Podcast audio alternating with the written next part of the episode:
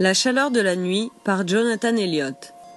L'artiste expérimente et utilise ici l'imagerie et le symbolisme des idéologies et mythologies technologiques et comment ces images et symboles renforcent un sens de dominance sur l'environnement et le reste de l'humanité.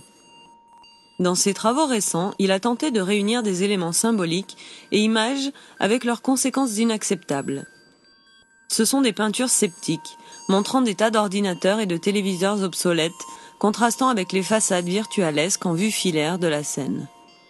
Les ordinateurs et téléviseurs, ces amalgames de plastique, de métaux lourds et autres matériaux toxiques, ces transmetteurs de fantasmes, d'idéologies, d'identités et créateurs de mondes virtuels sont mis en lumière comme des accumulations de déchets en devenir de cauchemars toxiques.